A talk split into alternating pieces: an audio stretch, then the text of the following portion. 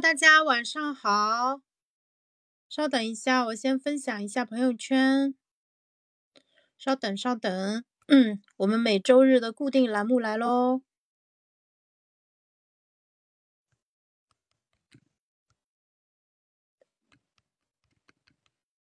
稍等一下哈。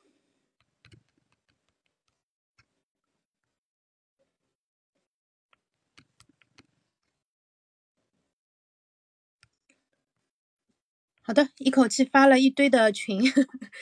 欢迎大家在圣诞节下午六点半的时间来到咱们直播间。那大家吃过饭了吗？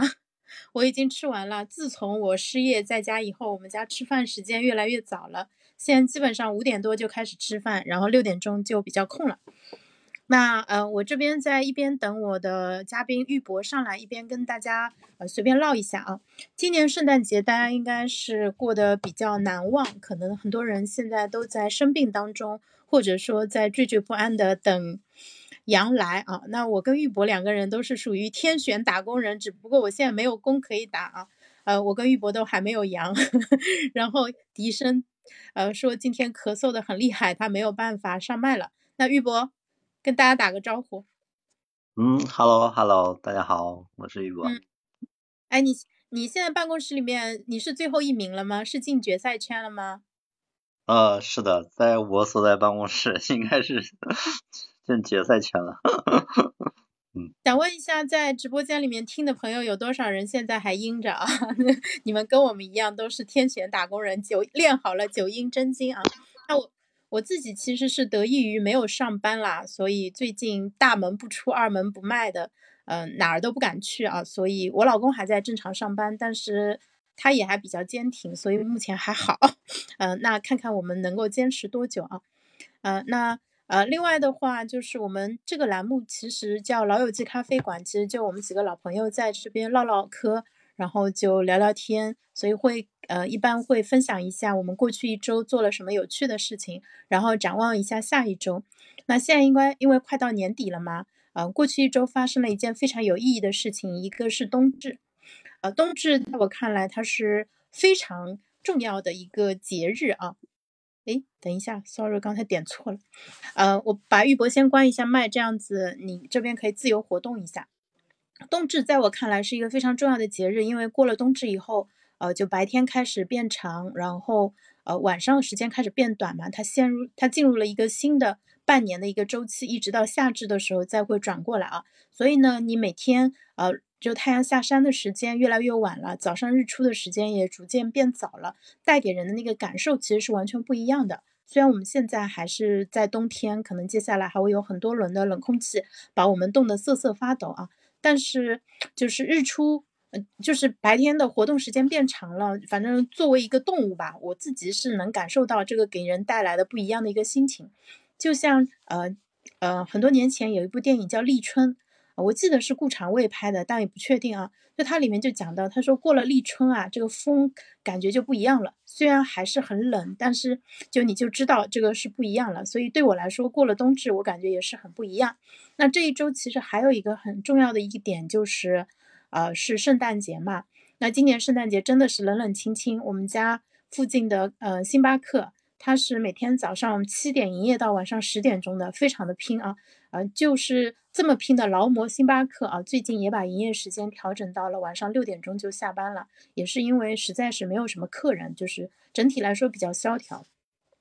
那经济的希望呢，全靠阳康了，就是已经康复了的朋友们，对吧？你们是全村的希望。呃，但是，嗯，那个大家也都看到了新闻，就是也在官方也在提醒大家说，呃，在呃，就是你转阴以后，不要马上的剧烈运动。啊，可能接下来一两周的时间都需要，呃，就是像坐月子一样，非常爱护自己的一个身体，不要熬夜，不要剧烈运动，因为我们已经看到了很多起，啊，就康复以后去打球啊，或者做运动，或者熬夜加班，然后发生的一些悲剧，所以尽就是大家一定要吸取教训，千万要保重身体。那这一段时间就早早的上床睡觉，然后的话，呃，就是如果你发现有点喘啊，有点心慌，那这个时候。呃，就是一定要认真的观察，认真的对待，有需要的时候赶紧去医院啊。然后我昨天看到的一个建议是说，嗯，就是你们如果我们如果非就很想运动的话，可以观测一下心率。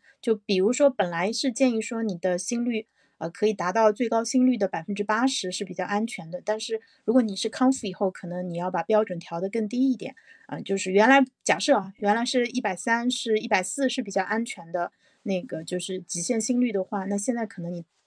嗯不要超过一百二这样子。对，就是再往下一点，就是一百左右也可以，你稍微。嗯，就是快走啊，微微出汗这种程度就可以了。就是人的一辈子很长，千万不要抢这几天的一个时间，等好透了，我们后面想做什么做什么，想吃什么吃什么啊。当然，熬夜这个事情其实是没有什么大的好处的，所以尽量不要熬夜。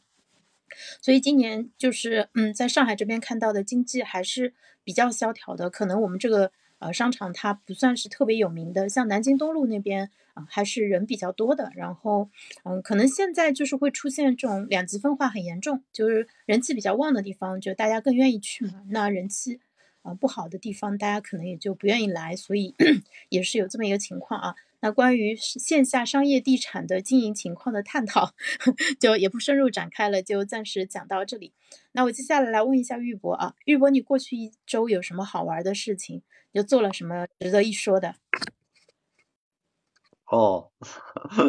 我做的都是这个呃两方面的事儿，然后一个方面是这个工作方面事儿，工作方面事儿呃确实有一点点儿的感觉了，就是我是现在做图书策划，然后目前负责有一块呢是做那啥呢，做那个科普类的，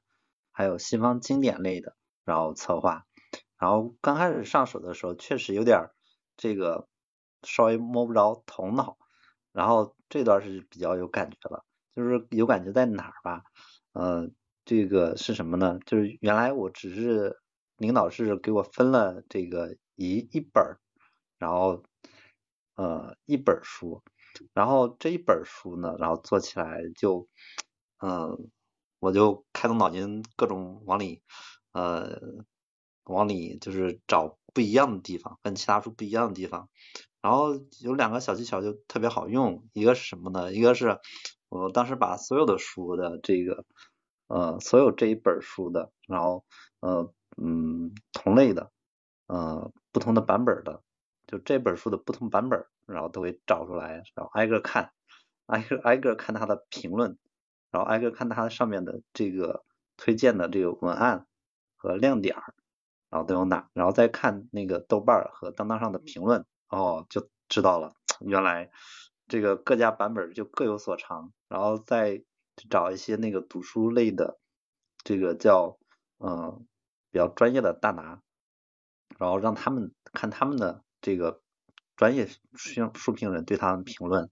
然后综综合了一下。然后我就发现，哦，我要 我要单出一个单独版本，可能没有他们这个单独好，那怎么办呢？OK，我就综合他们的长处，把他们长处综合起来，OK，这样总可以了吧？然后就比他们的可能更好一点。呃，这是在产品上这种一点小小的这种改进方法，这样的话有一个这种全局性的认识，这样的话你做起来就可能比较能有创新点。然后这个创新点也不一定是什么的，也不一定是呃那种就是从你那这块出来的，你可以把其他的这种所有的小的创新点做一个集合和整合，然后应用到根据实际情况应用到你那上。然后那个 AI 里面不是有三大这个流派嘛，PyTorch，然后那个谷歌的呃 TensorFlow，还有那个另外一家，然后那 PyTorch 呢，它就是呃，把各家的这个呃呃优先这种特别好用的小技巧给综合了起来，导致它的这个什么呢？导致它的这个优化效率又非常高。呃，这是它的这个经验哈，大家就可以参考。如果是一个竞争比较激烈的领域，就可以参考。然后，但是这个只是一个产品方面的，还不够，还不够。就是嗯，做一个产品。做一个这种图书类产品是有一些这些，但是更重要的是什么呢？更重要的是这个产品的这个用户群和读者群到底是谁，然后他们嗯找准这个群体，找准这个呃群体会更重要。呃，之前他们就有一个特别经典的案例，就是什么呢？原来三毛他出了不是一系列书嘛，然后三毛大家也很知道他很出名，但是呢那边就是卖不好，卖的不好，大家不愿意买，哎，为什么呢？然后后来那个哥们儿，当时的那个主编那哥们儿，他是那个嗯，记得好像是摩铁的还是哪个的，忘了。然后他呢就是呃发现嗯呃一个特别重要的问题，就是三毛这种适合文青的呃风格的书，但是他们当时设计的书就特别这种学术化，比较看起来比较严肃。然后呢，那哥们儿就决定用文青的方式，然后。来重新设计这本书，甚至选了那个，嗯，呃，莫奈的一幅画，然后作为它的封面。然后呢，呃，哎，后来果然还真不错，然后效果很棒，然后很畅销。然后甚至后来那个三毛的旧居里面，呃，呃，那个就有一，他墙上就有一幅画，就是那幅莫奈的画，哦。然后是那个，当然很明显，那个主编他是没去过那个三毛的旧居，然后这样找对了，找对了点，然后很好，这是它的效果很好。然后这是一个，呃，这是一大块啊，这是工作上的一大块，呃，我好像给大家做了一个工作汇报。哎，玉博，你 这本书的话，是不是你说它有很多的版本嘛？那它是不是你之前说的，就是什么？呃，什么生命周期超过多少？你上次说那个什么指标来着？图书的生命的生命力的一个评价，你给大家再讲一下。对，它有个生命图书就有个生命力指数，然后呢，就是它是怎么来看你这个图书生命力指数呢？就是看你的这个呃，在这个一定时间周期内，然后出来多少版本，然后出了多少版，然后呃呃，然后有的图书生命周期就出了一版，然后不会再版了。有的呢就出了一版，还又出一版，然后出了 N 多版，就这种型的，它指数，而且它跨时间跨度也比较大，然后从过去的一百年，然后嗯五百年，就甚至到往前的那种特别早期的，就是比如说像那个印刷刚出来的时候，一千年，就这种型的，它图书生命周期，这是它的这个生命指数，生命指数，然后这是呃呃就是用来衡量这一本书呃它的一个。特别重要的一个点之一，然后这种图书生命指数特别高的，一般都是啥呢？一般都是是那些原点经典，嗯，各个国家的，嗯，原点经典，比如像圣经，比如像这个道德经，然后周易，然后还有这个呃阿拉伯世界的，然后等等，然后呃，但是有一个特别大的这个坑爹的地方就是啥呢？呃，因为那个出版行业，呃，这个和和工业时代。都是从这个西方那边出来的，所以绝大部分的这种那啥呢，就呃就是都是西方经典占很多，然后比如说咱们十二亿人口，然后只占了不到，我印象中是不到百分之二十，很少很少，然后其他的那种第三世界国家更少，所以现在它基本状况是这样，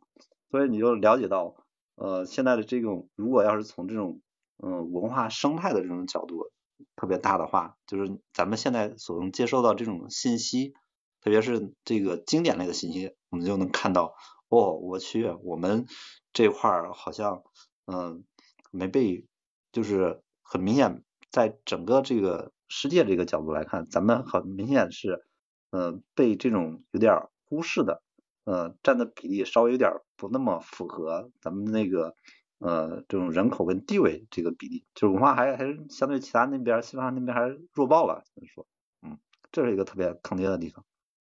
那反过来呢？但是这个坑爹的地方，咱们可以反过来用，其实是什么呢？就是呃，现在不是大家都说，哎呀，这个英语不太重要了，以后就是汉语很重要，然后语文学很重要，这个啊。不是的，呃，至少目前这段时间，未来咱们成为这个呃到呃咱们的这个嗯国家发展到这个中等发达国家之前，啊，这个英语还是很重要的，非常多的优质信息都在英语世界里头，呃，这时候你的英语还是要好一些，OK，要不然你这个信息获取就会有偏颇，就跟吃饭一样，会被这个。不自觉的就被那个啥了，被嗯偏食了啊，少了好多营养。嗯，大家还是要学好英语啊，所以可以关注我们开的另外一个栏目，跟汪老师学英语。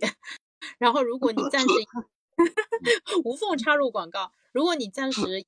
没有那么好，但是你又有阅读英文论文的一个需求的话，可以测试一下啊，我们重度推荐的一番文档翻译，你可以随便上传个三五百页的英文的 PDF。呃，进去，然后带图表、带表格的那种，它呃就是吐给你一份排版，跟原来几乎一模一样，然后很很很好懂，然后翻译质量很高的中文翻译件啊，一定要试一下。好的，玉博，你接着往下讲。嗯，好的好的，这确实是福音，确实是福音，就是两个都需要。嗯，就是一方面我们需要有独立的阅读能力。呃，另外一方面的话，其实你借助 AI、借助工具，然后去读自己的母语的话，你的阅读速度提升，它可能不只是五倍、十倍。因为我们读英文的时候，其实它会耗费你大量的精力，就是你很容易会放弃，因为你会停下来说：“哎，好累啊，我这个大脑感觉转不动了。”那但是你读母语的话，你的耐力会更强，能一口气读更长的一个时间，这是真的。嗯，讲完了，玉博你继续。嗯，是的，OK，就是小小补充这个特特别给力啊，就是为什么给力在哪儿嘛？就是呃，虽然咱们的英语教育也一直从小教育，但是还是有很多我们都知道这个英语水平其实就是呃只是为了应试，有很多是这样，但是没有用起来，这是很可惜的地方。那现在有这种先进的工具，就相当于你其实有了一把一把非常好的这种匕首一样，哎。这个你就很能获取别人获取不到的这种信息，呃，人跟动物不一样的地方，人理性，呃，牛掰的地方就是人会用工具啊，啊，这这是一个很重要的点，OK。然后，另外我想插一，我今天学到的一个很重要的观点，说人跟动物最大的区别不是使用工具，而是会携带工具。哦，这一点使用还会还会携带，OK。对，携带就是相当于我在为未来做准备。我想到了这个东西，我对大脑里面给它构思了一个用途，然后呢，我就带着它，然后去等需要的时候就可以用上。我觉得这一点非常的很对，它非常的就对我很有启发。哦，OK，OK，确实是，确实是，哦，那确实是的。古代的哥们们，他们就叫什么叫叫藏器备用。对对，跟你这个观点很用，很像。嗯嗯，你你接着往下，我先不打岔了，你先说完。哦，对，那 OK，接着汇报另外一个事儿，我觉得这个很值得一唠的事儿，就是啥呢？就是我不是最近在这个看这个苏轼嘛，看苏轼呃的各种传记，然后看苏轼的研究，然后呃这个我对苏轼这个。最感兴趣的点其实在哪儿吧？就是，呃，苏轼他众所周知，呃，他是个啊诗人，然后是个呃这个美食家，然后呃又让人，但是又不是那种高高在上的那种，呃像那个韩愈或者欧阳修那样让人高高在上的那种感觉，然后他又很亲民，嗯，然后让我最感兴趣的是啥呢？就是他呃这个三次这个。经历人生低谷，哎，人生人家是怎么处理的？人家是怎么过的？然后他为什么能在人生低谷的时候，哎，不仅这个，嗯，没有被打击，咔嚓就倒下去，也就是消沉了，然后反而这个出来好多这个，呃，做了好多呃很给力的事儿，呃，写了好多这种名篇流传下来。这是我感兴趣的，就是人怎么着能把你的人生低谷转化成你的这种呃呃人生在牛掰的闪闪发光的这一方面，这个是我特别感兴趣的。然后，但是在这个感兴趣之前，还得先了解一下什么呢？先了解一下就是苏轼他所处在的这个呃，为了要解决这个问题啊，就是需要了解一下一些比较重要的问题，前置性的问题，就比如说嗯。那苏轼他所处在的这几个时代，他当然是个大概是个什么样的时代，咱们得有个有点了解。北宋是不是就像大家想象中那样，像清明上河图那样就热热闹闹，然后啊呃这个呃呃特别繁华，然后嗯就只是这样，这种刻板印象，这种很明显这个是要解决的问题，它不是的。然后这是第一个，第二个就是呃，苏轼他大概是一个什么样的人，咱们的认识是从这种是从课本上了解的，有点太偏颇了。就比如说，大家都说啊，苏轼是个豪放派，呃，跟那个辛弃疾，他家都是词的豪放派。然后这当然是他的一个特别大的标签。但是如果我们仔细看的话，比如说他的豪放，其实不是豪放，而是这个旷达。旷达这两个词是有很明显的这种区别的啊，气质是不一样的。旷达不一定豪放啊。然后嗯，而且呃嗯，苏轼也写了很多那种那个比较呃委婉的婉约的这种小词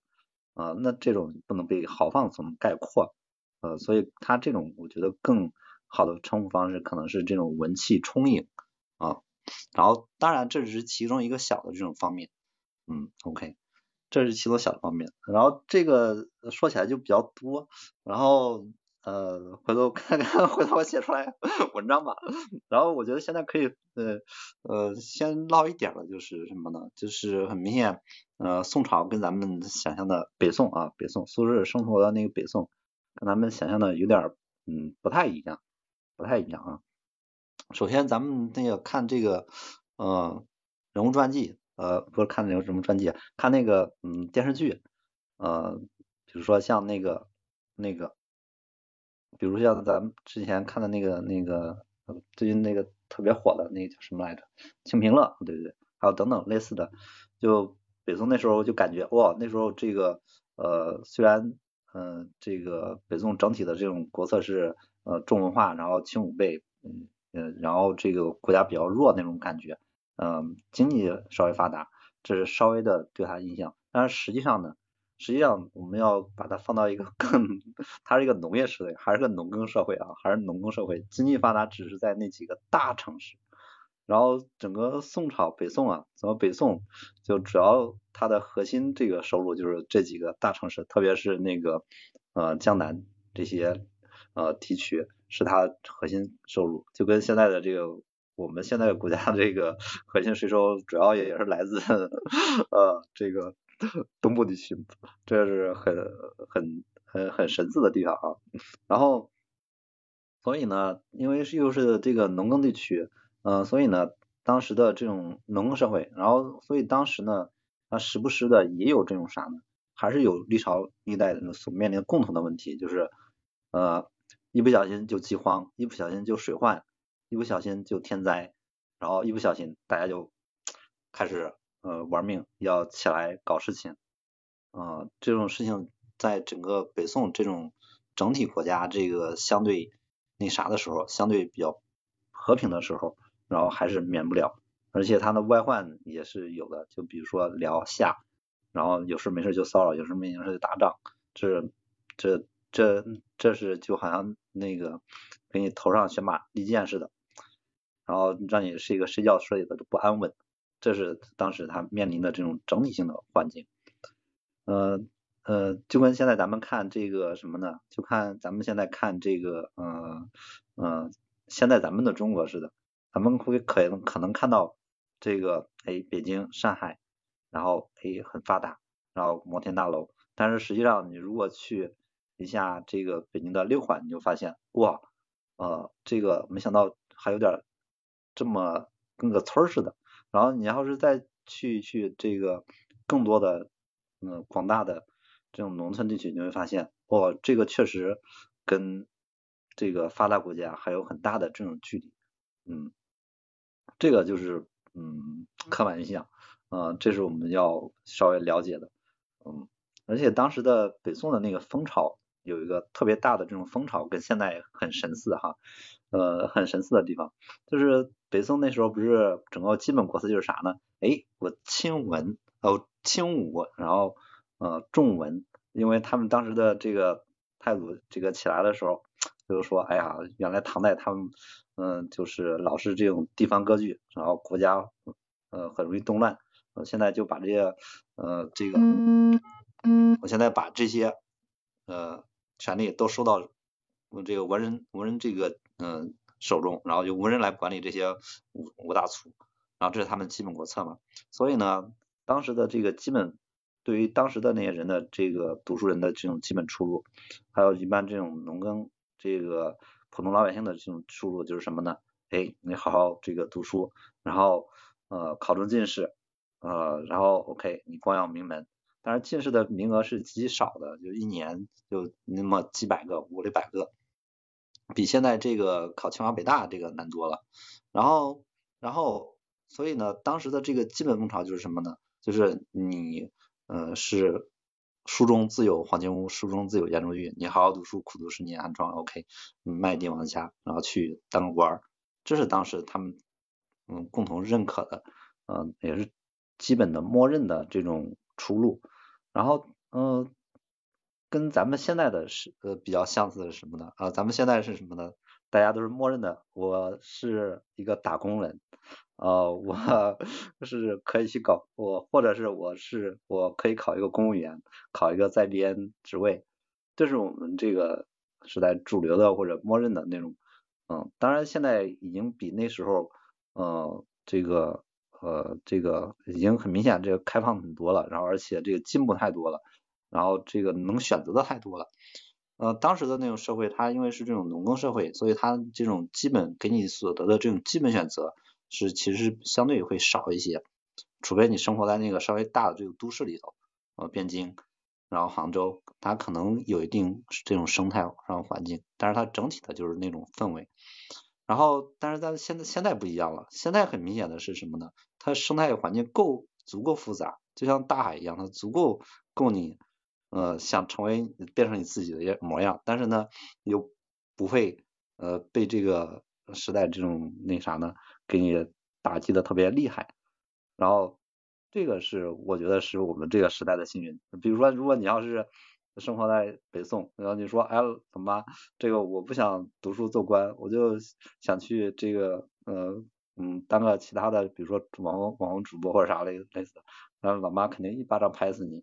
嗯你这想啥呢，是吧？然后，但是咱们现在是其实有这么多选择了，你不做这个，不做这个。读书做官这一方面，你还可以当其他的这种三三万六千行的这种职业可可你可以选，这是我们这个呃，我觉得是我们这个时代人所有有的这种呃这种幸福吧。所以呃，所以这个给我们的这种特别大的启示就是啥呢？就是嗯嗯，现在其实有很多选择，很多很多选择，特别多的选择，大家都有很多选择，即使三四十岁了，也依然有非常多的选择。就是你可以选择重新整一行或者怎么着的，重新整一个领域等等。比如说小小，哎，他现在杀入主播领域，成为喜马拉雅头部主播。你看，这就是这个我们这个时代的这个一个特别大的这种幸运点。OK，那我们其实呃可以稍微把这个呃用用我们这个呃呃呃之前这个政府老爱说的话，也要解放一下思想，你看一看，就是把眼睛这个从。各个领域都看一看，然后这个我觉得是对我们这种呃呃我青年人，呃青年人对青年人，然后更有更有那啥呢，更有意义的地方，嗯，OK。哎，刚才玉博说的，我其实深有感触啊，就是是你说到进士的名额是极其有限的，其实我们现在。就不管这个社会是朝，就大家可能觉得说，现在社会其实依然是不完美的，还是有很多的问题。但我们现在面临的机会确实比以往任何时候都多。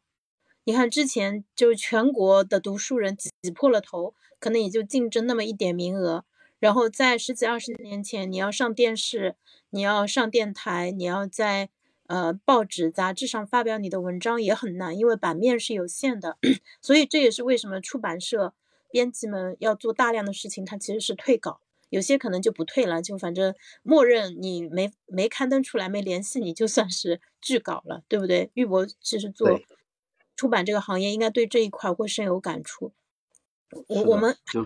说回之那个话题嘛，我真的觉得现在对于创作者来说是最好的时代。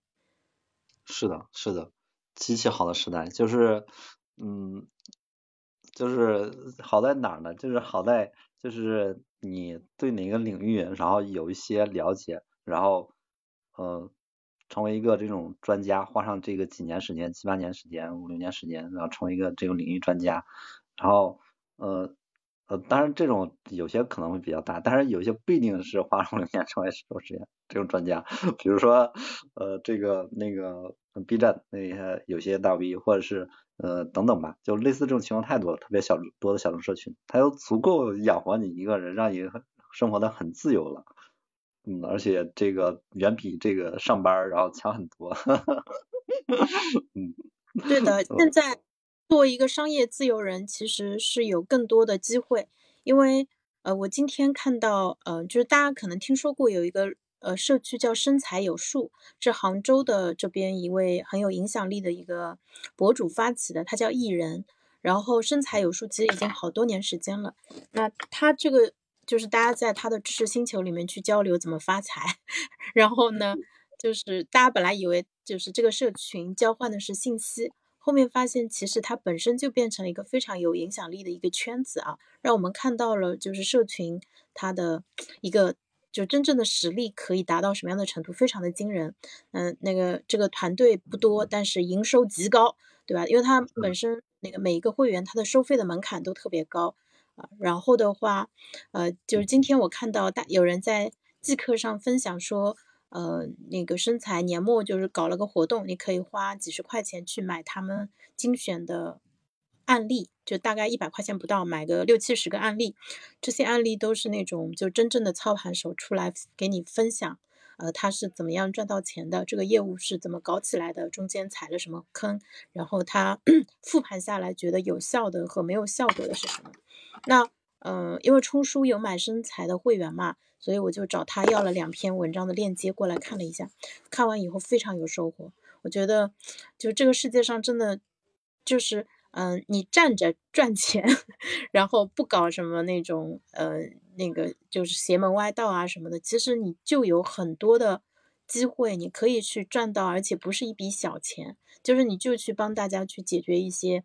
呃，真实存在的，但是又没有被满足的这个需求，其实就是可以收到钱的。那其中一个案例呢，是呃一个呃一个人分享他是怎么做线下交友这一块的。他有八万的微信好友，然后呢，就是通过不断的加人到他们的微信里面去，然后去组织线下的活动。就这一块儿，他们五个人的团队每年的呃，我我忘了是营收还是利润，反正就是大几百万的。收入啊，然后另外一个呢是呃讲怎么做童书团购的，就是呃直播间里如果有宝爸宝妈的话，可能知道小孩在呃很长一段时间内，他我们会给他买很多的书，因为现在大家都大家都很重视孩子的教育嘛，会买很多的书给他。那我自己除了在京东、当当这些平台上买书，有时候在公众号里面看到就喜欢的母婴博主推荐。嗯，就是也会顺手买一点啊，所以就是跟这些渠道差不多。然后他们是专门做这一块的，就是他呃也是搞了很多的那种呃团长啊、什么分销员啊、一级、二级分销这个机制。然后呢，到后面他现在因为自己就做的很大了嘛，就可以他他出货的量非常大，所以就能跟出版社谈到非常好的价格。他反过来开始给喜马拉雅呀，或者跟那个什么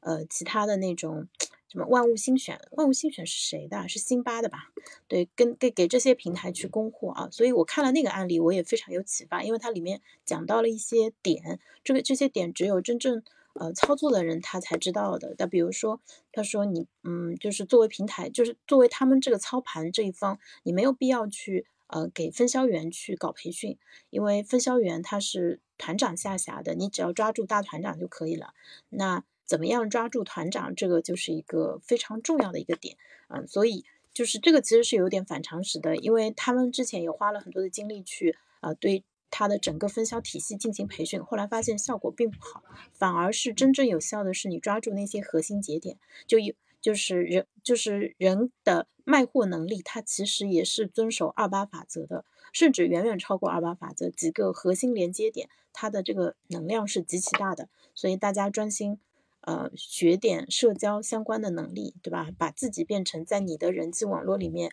比较有影响力的小 KOL，其实是非常有用的。对，嗯，然后那那这这些案例其实对我来说就是非常有启发的。我觉得就是对我做内容也好，因为我可以把它变成内容，比如说一期讨论的主题分享给大家，对吧？因为大家对于商业啊跟赚钱的机会其实还是比较感兴趣的。然后另外，其实它对于我自己怎么样去设计我接下来的路线，呃，也是非常有启发的。就是我要怎么样才能实现我的正向的一个收益啊？对，啊，那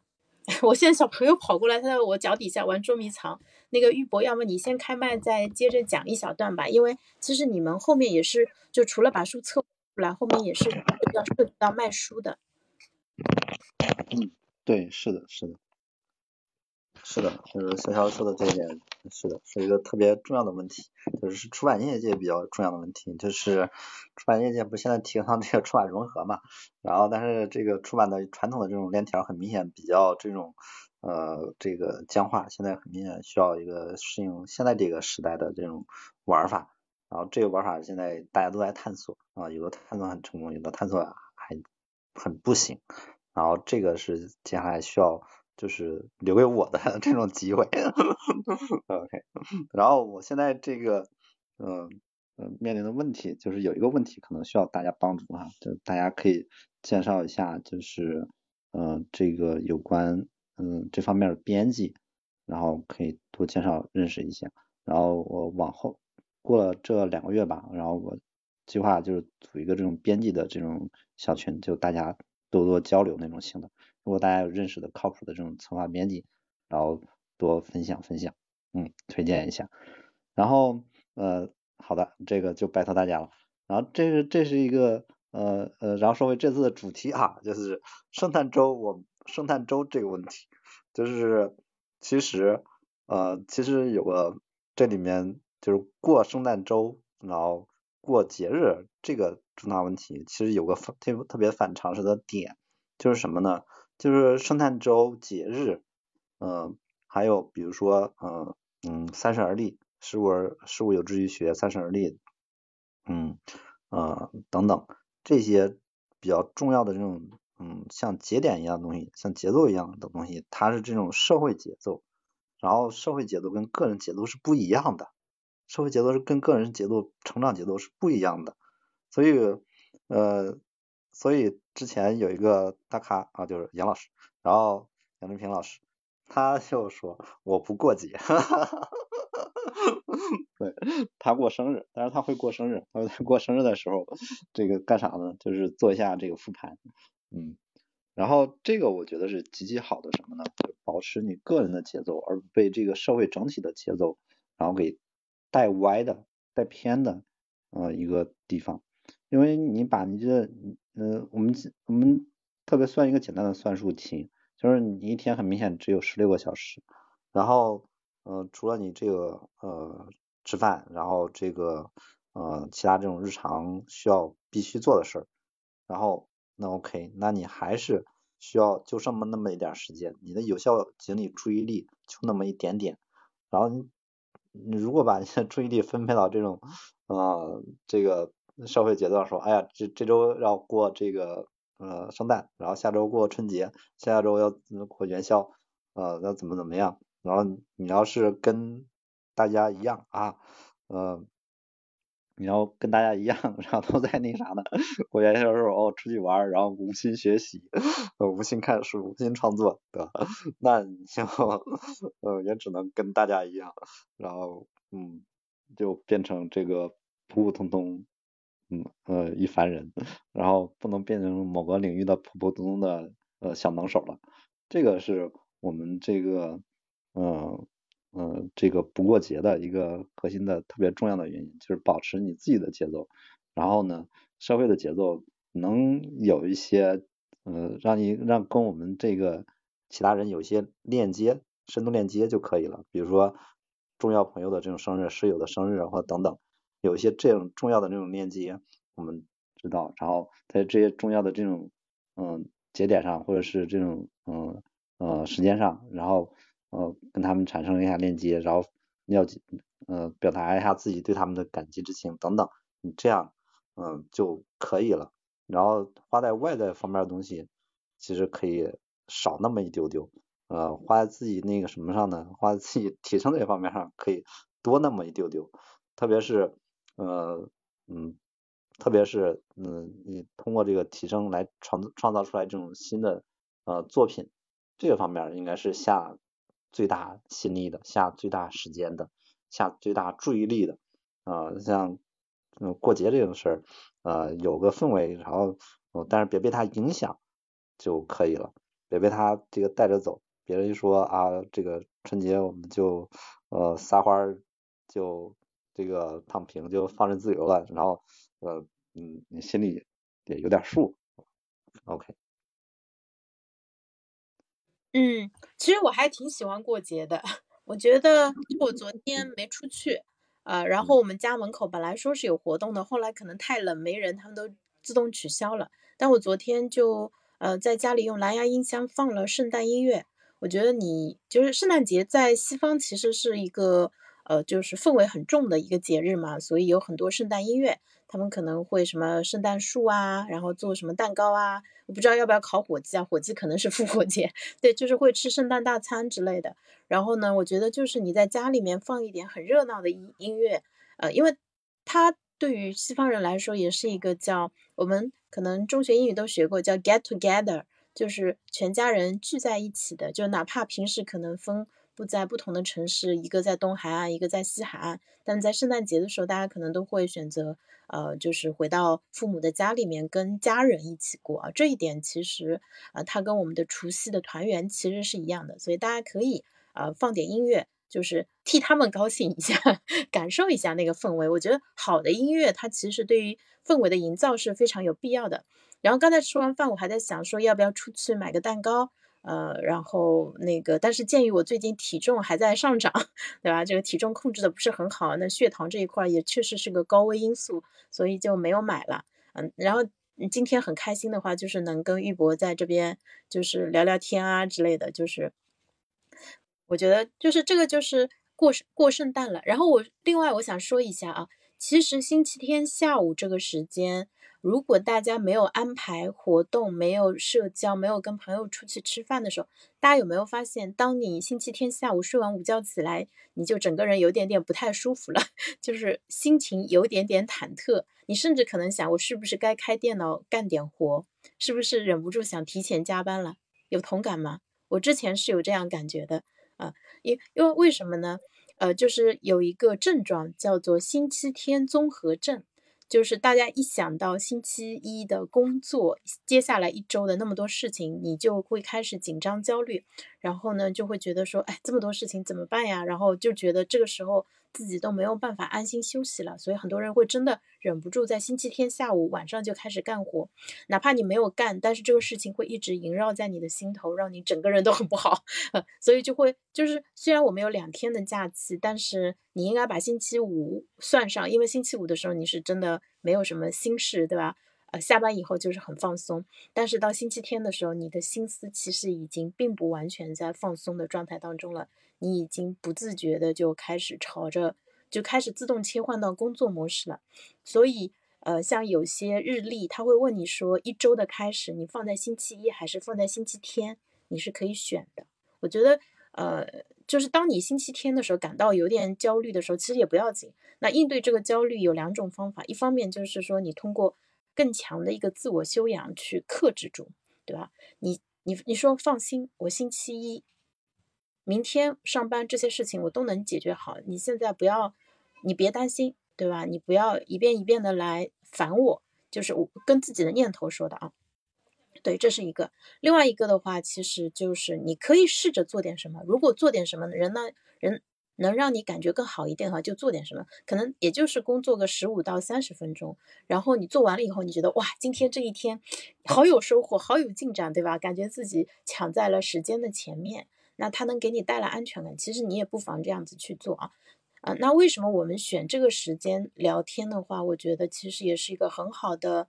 呃，对上一周进行总结，然后对新的一周呃开展展望的一个机会啊，所以接下来我还是会进入我们例行的报菜名环节，给大家讲一下过去一周潇潇做了哪些事情。我们还是从喜马拉雅这边的直播来讲起啊，上周也做了很多很好的内容。稍等一下，我看看我的那个连麦的一个记录啊好，大家有空的话，如果你现在手机在边上的话，可以双击呃我和玉博的头像，给我们呃这个房间送上掌声。然后，如果还没有关注我的朋友的话，可以点击我的头像关注一下，也顺便关注一下玉博啊，非常优质的、优质的单身的那个年轻人啊，他在北京，北京的小姑娘不要错过了。那我们从今天早上做的直播开始讲起啊，呃。我我记一下时间，我们是四十五分钟的时候开始讲的，待会儿加 show notes 的时候把这个时间戳打一下。我们今天早上呃就是继续做了一场非常好的分享，是我们找对象这件正经事第六期的内容，就是帮助大家梳理对于理想另一半的一个要求。那之所以做这一个内容，是因为呃很多很多人他其实不知道自己想要找什么样的对象。呃，而且有这个问题的人其实不在少数，大家可能会迷茫，别人会给到他建议，他自己心里也会，就是有时候觉得这个重要，有时候觉得那个重要，所以我们就干脆做了一期，呃，内容告诉大家，我觉得比较重要的点是什么。然后我自己是比较理性的，所以给到大家的是一些你能够，呃，就是比较清楚的去判断的，包括一些，呃，这个人口人口学信息。以及一些心理上的一些知识，还有就是我们平时常说的三观啊什么，把这些重点都给大家列出来了，大家可以对照去听一下。这一期内容听完的朋友都说非常的有收获啊，对，一定要去听回放啊。那昨天上午的时候。呃，我邀请了我们的老朋友一帆文档翻译的创始人，嗯，他也是知乎这边的科普大 V Thomas，他已经出版了两本呃那个科普的书籍，啊，讲的是量子通信和人工智能。如果你对这人人工智能是最近特别火的一个话题，你去看了他那本书的话，我相信你你不管是呃自己能够获得很多知识上的一个见解啊，同时。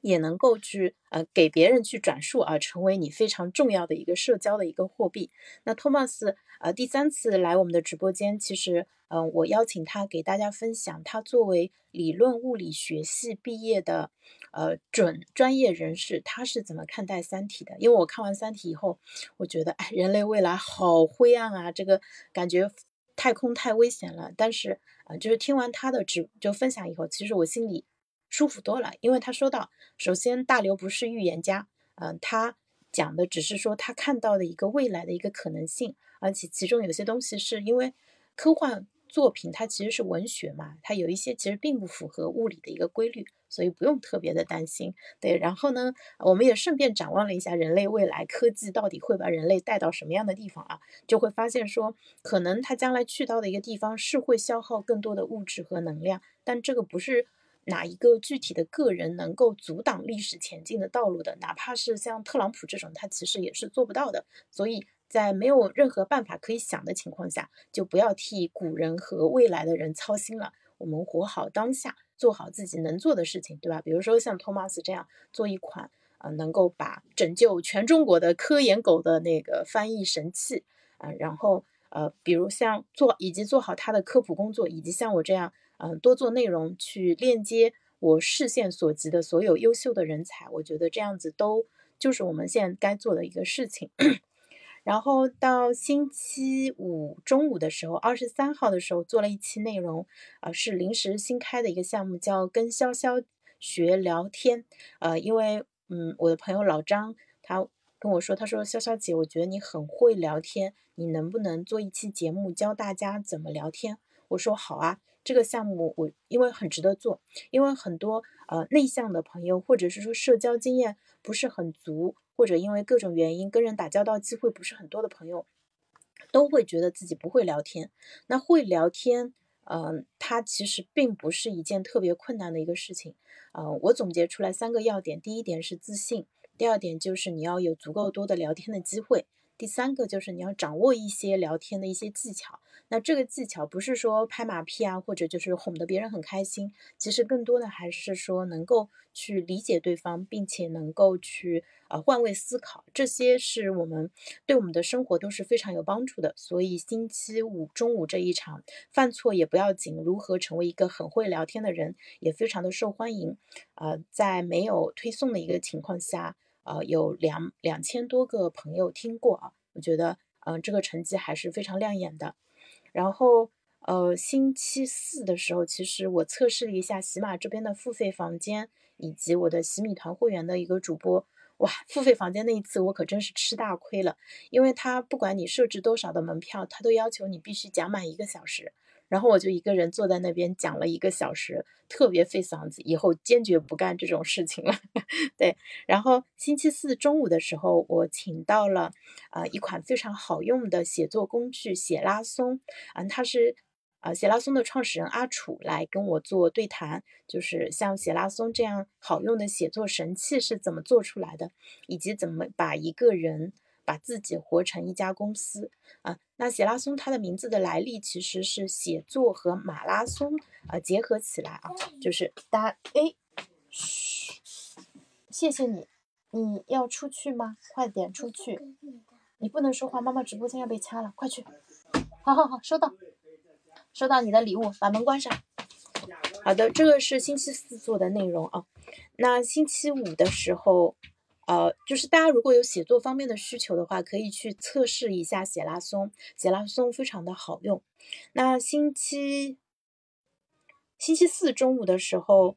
呃，那那天因为好像嗓子有点累，没有呃做特别多的内容。但是那天早高峰的时候，我拉着冲叔，呃，跟我录了一期内容，叫呃早起给我自由，越积极越幸运。其实复盘了一下，就是呃，因为现在其实很多年轻人现在。哪怕是在疫情这么严重的情况下，很多人还是睡得比较晚。我是怎么知道这一点的呢？因为我发现，不管是我知乎还是小宇宙上面的播放量和点赞，很多都是来自于我睡觉以后。我最近睡得并不早，我是晚上十一点以后睡的。那大家可能都是十二点甚至更晚的时候，嗯，在网上去听东西啊、看东西啊。我是真真的觉得现在的年轻人睡得实在太晚了。我想做点什么东西。嗯，就是改变一下，大家就是觉得我就是一个，呃，我我习惯了熬夜，我不能早起啊，就是想办法把这个社会风气给改变一下啊。我跟春叔，我跟初初已经在做这件事情了，我们希望把这个事情就变得更加的有影响力一些，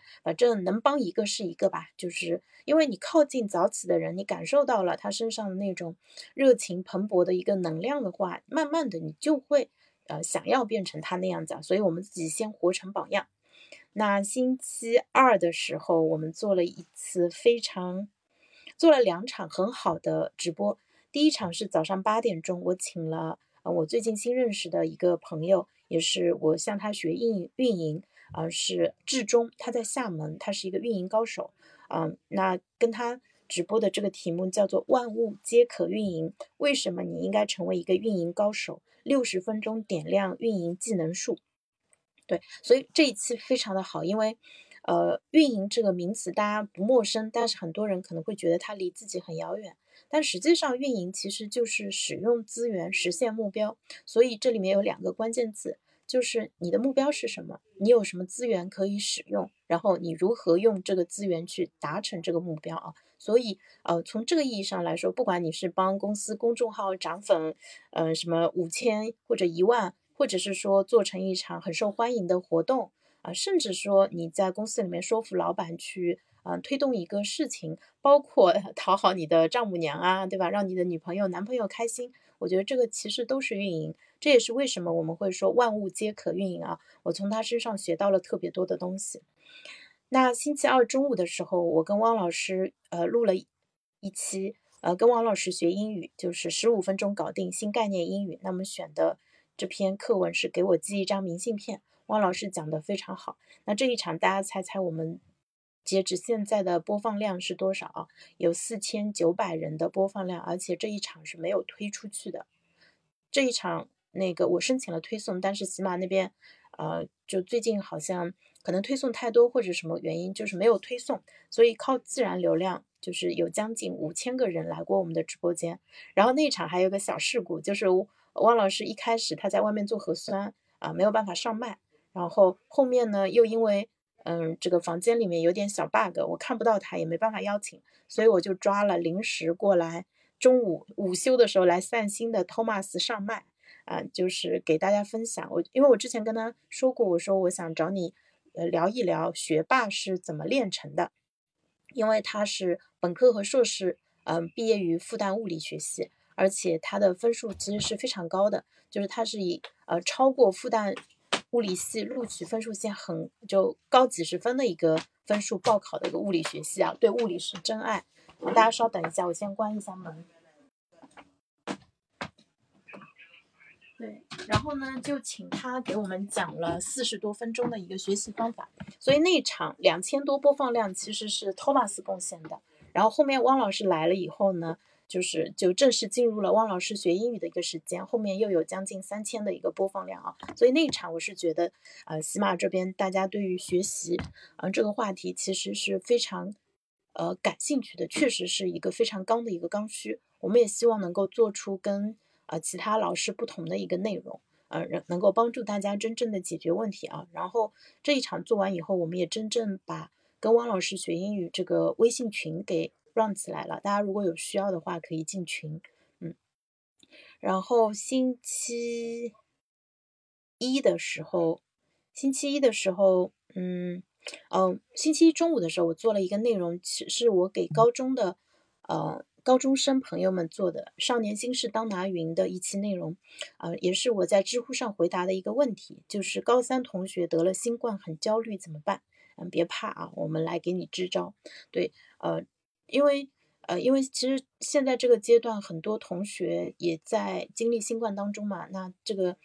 嗯，高三本来学习压力就大，所以就是他们生病了，然后学校可能网课还在继续当中，那他们就是感觉很紧张，生怕自己跟不上，这个是完全能理解的啊。但是如果站在我们过来人的角度来看的话，其实会觉得说这几天养好身体是最重要的嘛，对吧？那个离高考毕竟说还有将近半年的一个时间，都是能赶上的。那后面我们也会分享到更多好的学习方法给到大家。帮助大家能够说，哪怕是在普通的课堂，或者是说在做作业的过程中，都能提升提就提高效率，然后这样子达到，嗯，就是事半功倍的一个效果啊。然后呃，另外还做了，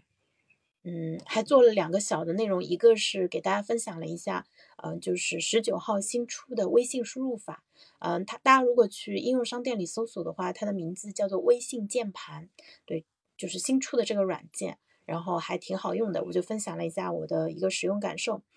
另外，呃，就是那个星期一晚上的时候，我拉着笛声跟玉博跟我录了一期内容，嗯，就是也是老友记咖啡馆这个标题下面说，都说小红书起号最容易，但是为什么我不发小红书了？对我觉得这个。呃，事情其实还是蛮值得谈一谈的。小红书不发小红书以后，我现在感觉整个人轻松多了，因为你发了小红书没有什么收获，感觉就是就是它会牵扯你的精力，但是同时你又没有什么收获嘛，就是感觉它是一件性价比不高的事情，至少不是现在最应该做的。那我现在主要做几个方向，一个是像喜马这边，我肯定是重度投入的。呃，第二块的话，其实我是在呃。那个小宇宙上做内容分发，小宇宙它虽然就播放量涨得很慢，因为它那个对于播放量的考核非常的严格，你必须要在小宇宙软件里面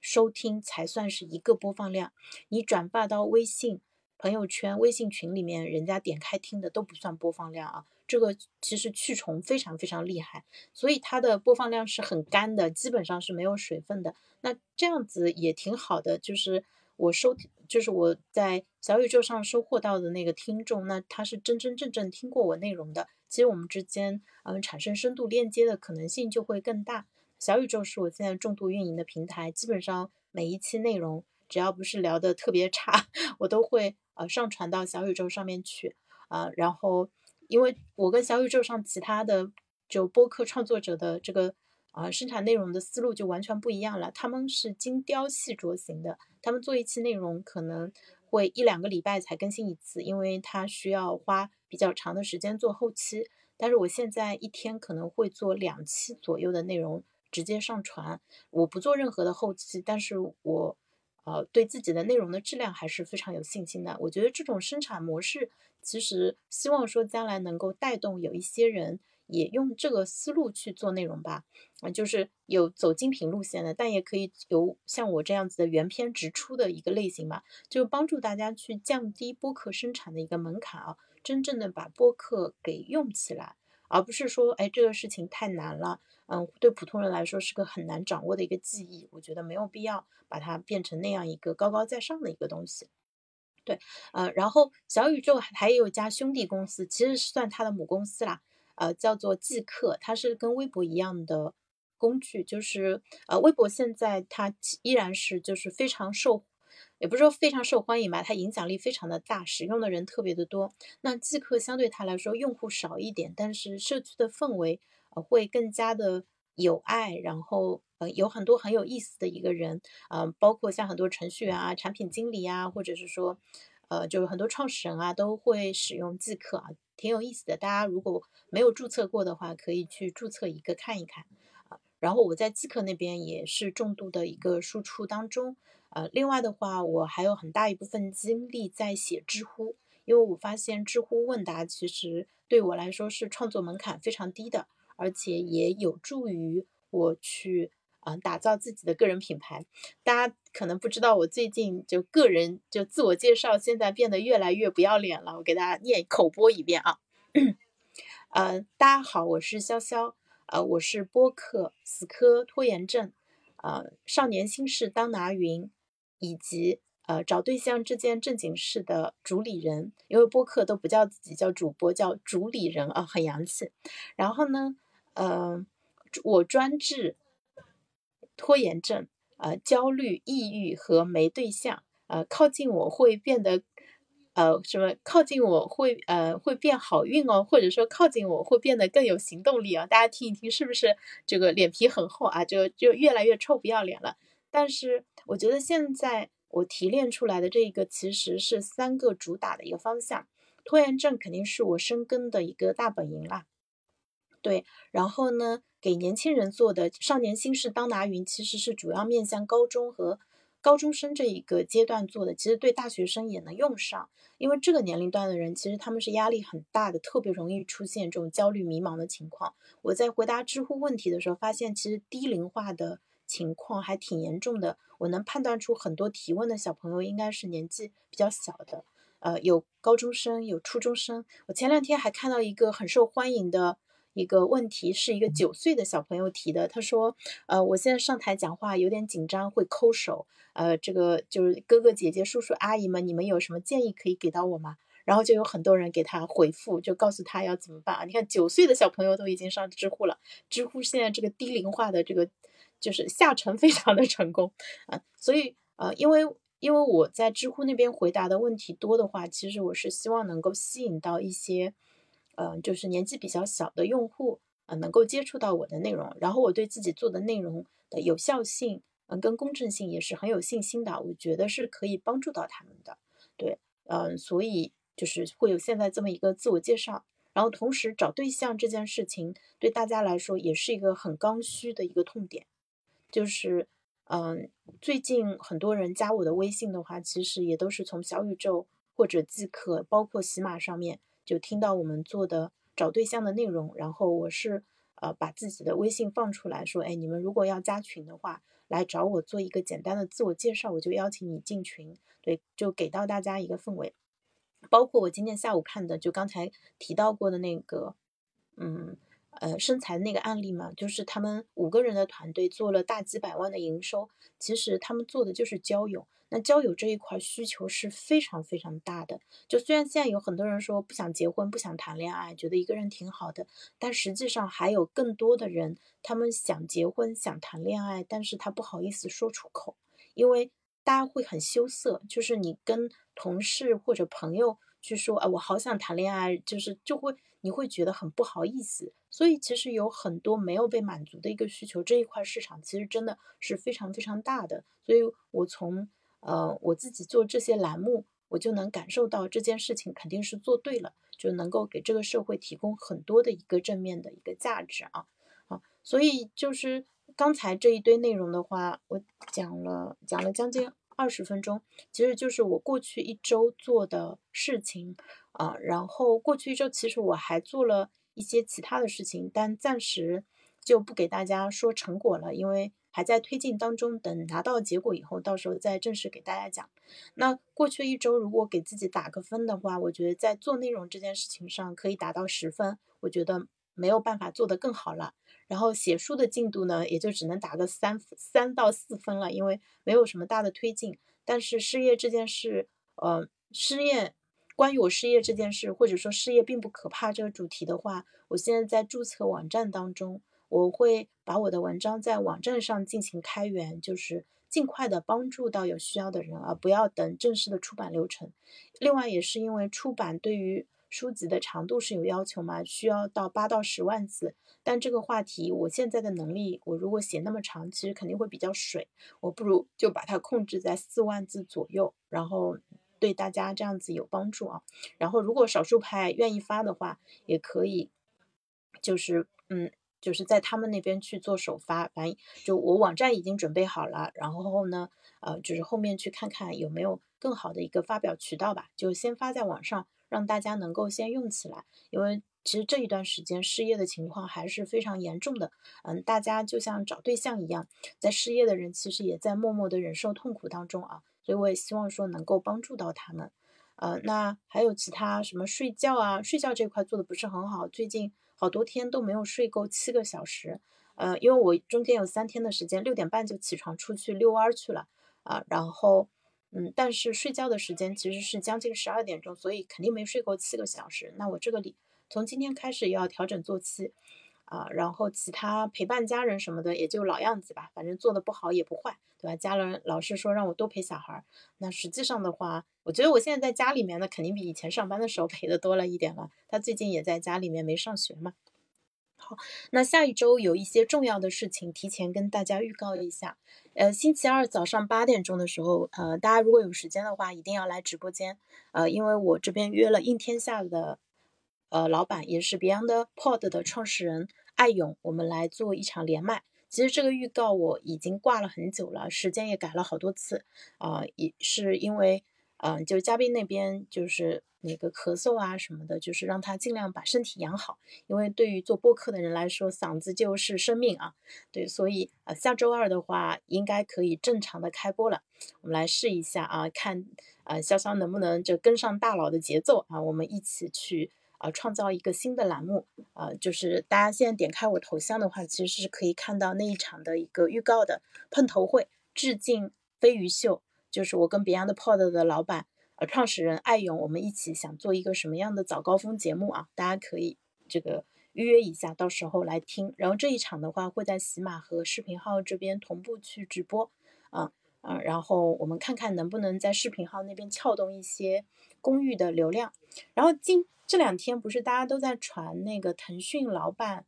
啊马化腾的一个讲话嘛？他传达了几个要点，一个是说，哎，很多不赚钱的业务要砍掉了，你们要自负盈亏了。第二点就是说，视频号是全村的希望，是本全场唯一的亮点。那它这个传递的是什么信息呢？其实我觉得这是这是一次非常成功的一个 PR，就是向全国吧，向全世界人宣告，你们可以进场做视频号了。因为腾讯接下来会 all in 去支持视频号的一个发展，所以你现在是时候进来了，你再不进来可能就晚了。我是这么解读的，因为我一开始这篇文章我已经在很多地方看了好多遍了，就是他刚发出来我就看了一遍，后来呃李浩浩哥直播的时候又把它讲了一遍，然后呢今天刘润发又讲了一遍，还有很多人在社交媒体上讨论这个问题嘛。那说到什么把这个业务砍掉，那个业务砍掉，或者说什么腾讯内部嗯这个贪腐的问题也很严重，已经严肃处理了很多人啊之类的，我觉得这些都不是重点。当然，对公司来说非常的重要啊，但是真正的重点，对我们来说最重要的一个点，其实就是视频号接下来它肯定要起飞了，因为马化腾都说了，腾讯接下来视频号是最重要的，是他们的希望，那它这个肯定能起来嘛，因为微信它本身就是一个国民级的应用，对吧？百分之就就十几个。十几亿的用户这样子，而且很多人不止一个微信号，那它的日活其实远远超过十几亿。就是中国能上网的人基本上都有微信了啊，所以的话，它的流量给到视频号是非常恐怖的一个日活啊。嗯，对抖音来说，其实有可能是一个风险。如果大家在视频号里面能够把这些需求都满足了，那为什么还要在手机里面再装一个？抖音呢，对不对？如果我在视频号里面能像抖音里面像又看又就是又看视频，又看直播，又买东西，所有的体验都做得很好了。之前大家觉得视频号做的不够好，是因为它还比较早期啊，它的算法没有呃那个抖音那么精准，它给你推的内容也没有办法像抖音那么好啊。但是视频号最大的优点就是，因为你的人际网络是在微信上，你永远都不可能说抛弃你所有的认识的朋友啊、家人啊，因为你肯定要跟他们联系的呀。所以你必然会回到微信这里来，那他就可以利用这一个优势去把一些其他的事情给做掉。这个其实又回到了叫高频打低频嘛，对，呃，所以这个这个是我解读出来的一个信息啊。所以我们也希望说，如果我们我跟呃艾勇在视频号这边直播啊，能够有有一些效果的话，希望说后面能够持续的做下去。然后呢，也让我享受到了这个大号带小号的一个快乐啊，对，这样子可以就是轻松的去，嗯，就是走完很多的路嘛。好的，那是这个是过去一周的一个复盘，以及就是新一周的一个展望啊。然后呃，今年其实马上就要结束了，呃，下周五是三十号，周六是呃三十一，然后呃就新年就是星期天嘛。那从 新年开始。我和冲叔会推出一个新的栏目，呃，会是嗯一年循环十二次的一个打卡活动。出书现在设计是二十三天的循环打卡，每天就是呃做一个小提升的一个打卡啊。我看到了他设计的内容非常好，然后诶，他说昨天把这个招募文案写出来，我估计最近这两天他在搞搞那个新冠的那个科普，还没有把它写出来，我去催一下他啊。但是从一号开始，我们会呃有一个每天日更的一个直播，会放在每天中午，大家可以关注一下呃，应该会对你们来说会非常的有效，然后属于那种用很小的成本可以撬动一个非常大的一个资源的一个事情啊，属于是呃少劳多得的一个事情，所以我也非常期待，因为我自己肯定也是就是。不一定是最大的受益者，但肯定是最早的受益者之一啊，所以非常的期待。好，那这就是接下来很多工作的一个汇报。呃，那玉博，你听完什么感觉？哇，你过的这一周好充实啊，好有成那种，呃，就是有有成果的感觉，就一片，嗯，特别丰盛的感觉。多的庄稼在地上，你知道吗？就跟一个老农民一样，就在地上就撒了很多种子，然后有些已经发芽了，有些可能还在等它，等待它破土而出。是的，是的，期待，期待，期待，嗯。那你新那那你下一周的一个计划？哦，我的主要任务还是呃干这个那啥，呃做这个呃图书策划方面的，然后把呃这几方面的这个策划呃还有好几个策划没做完，本来该这周做的，然后呃只这一本书就嗯然后耗费了很多精力，然后接下来一周就是把其他几本书就给策划案先给写出来。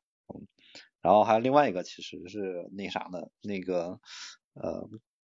啊，还有我参加开支那个新分类课，然后现在不是在那当这个班主任嘛，然后现在需要把那个呃新分课这方面给捡起来，然后把它现在给它用好。嗯，现在这个课程进行到第二周，嗯呃呃，虽然之前学过一点，但是很明显这个呃如果这个兴奋能力。十级的话，我现在兴奋能力可能才呃三四级，我感觉才才这种很明显还有很大这种提升空间，嗯，就接下来一周就是把这块给整好，呃，整好可能有点太太说太那啥太虚了，就是把作业给完成啊，这周作业给完成，OK。哎，对的，设定非常的一个目标，我觉得这样挺好的。老杨还不让我去兴奋那边打酱油呢，然后哼。这个正好帮我节约下来精力做其他重要的事情。嗯，是的。好的，那我们今天这一场我们就到这里结束。非常感谢玉博，也感谢大家的耐心聆听，让我有机会把自己最近看到的、想到的有用的东西，嗯，都就是串一遍吧。我觉得这样子这个是挺好，因为我做的内容太多了，时间长了，我可能自己都会忘。是的，是的，需要一个这样串一串的时间。嗯，对，所以就是当你拼命的输出的时候，其实一定要回过头去，把那些已经学到的东西再好好的用起来。好，那今天这一场就到结束啦，谢谢大家，谢谢玉博。嗯，好的，谢谢潇潇。嗯，OK，拜。下一周可以期待笛声满血复活归来了啊！好，拜拜。